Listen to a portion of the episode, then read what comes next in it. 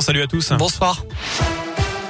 Et à la une, ce drame en début d'après-midi à Clermont, un piéton a trouvé la mort sur le boulevard Clémentel après avoir été percuté par un véhicule. Une personne qui avait entre 70 et 80 ans qui n'avait pas de papier d'identité sur elle. Personne qui traversait la rue lorsqu'elle a été fauchée. Le boulevard a été coupé à la circulation dans le secteur dans le sens Clermont-Rion. Notez qu'un appel à témoins a été lancé par les forces de l'ordre. Vous le retrouvez sur radioscoop.com.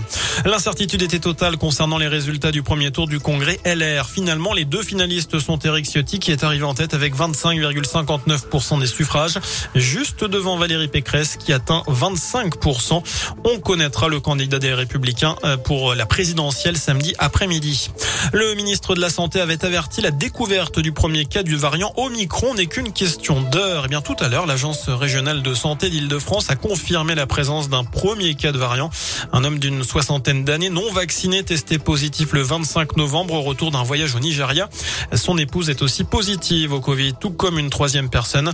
Un deuxième cas du variant a par la suite été détecté dans le Haut-Rhin. Il s'agit cette fois d'une femme de retour d'un voyage en Afrique du Sud. Elle avait un schéma vaccinal complet. Un élevage de porcs à nouveau épinglé par l'association L214. L'enquête a été réalisée entre août et septembre dans l'Aube, dans un élevage qui fournit la marque Erta. Des bêtes qui sont éloignées, euh, qui sont soignées, pardon, avec un médicament classé critique par l'OMS et ce qui n'empêche pas les nombreux décès. L'association annonce qu'elle porte plainte pour sévices grave, mauvais traitement et tromperie du consommateur.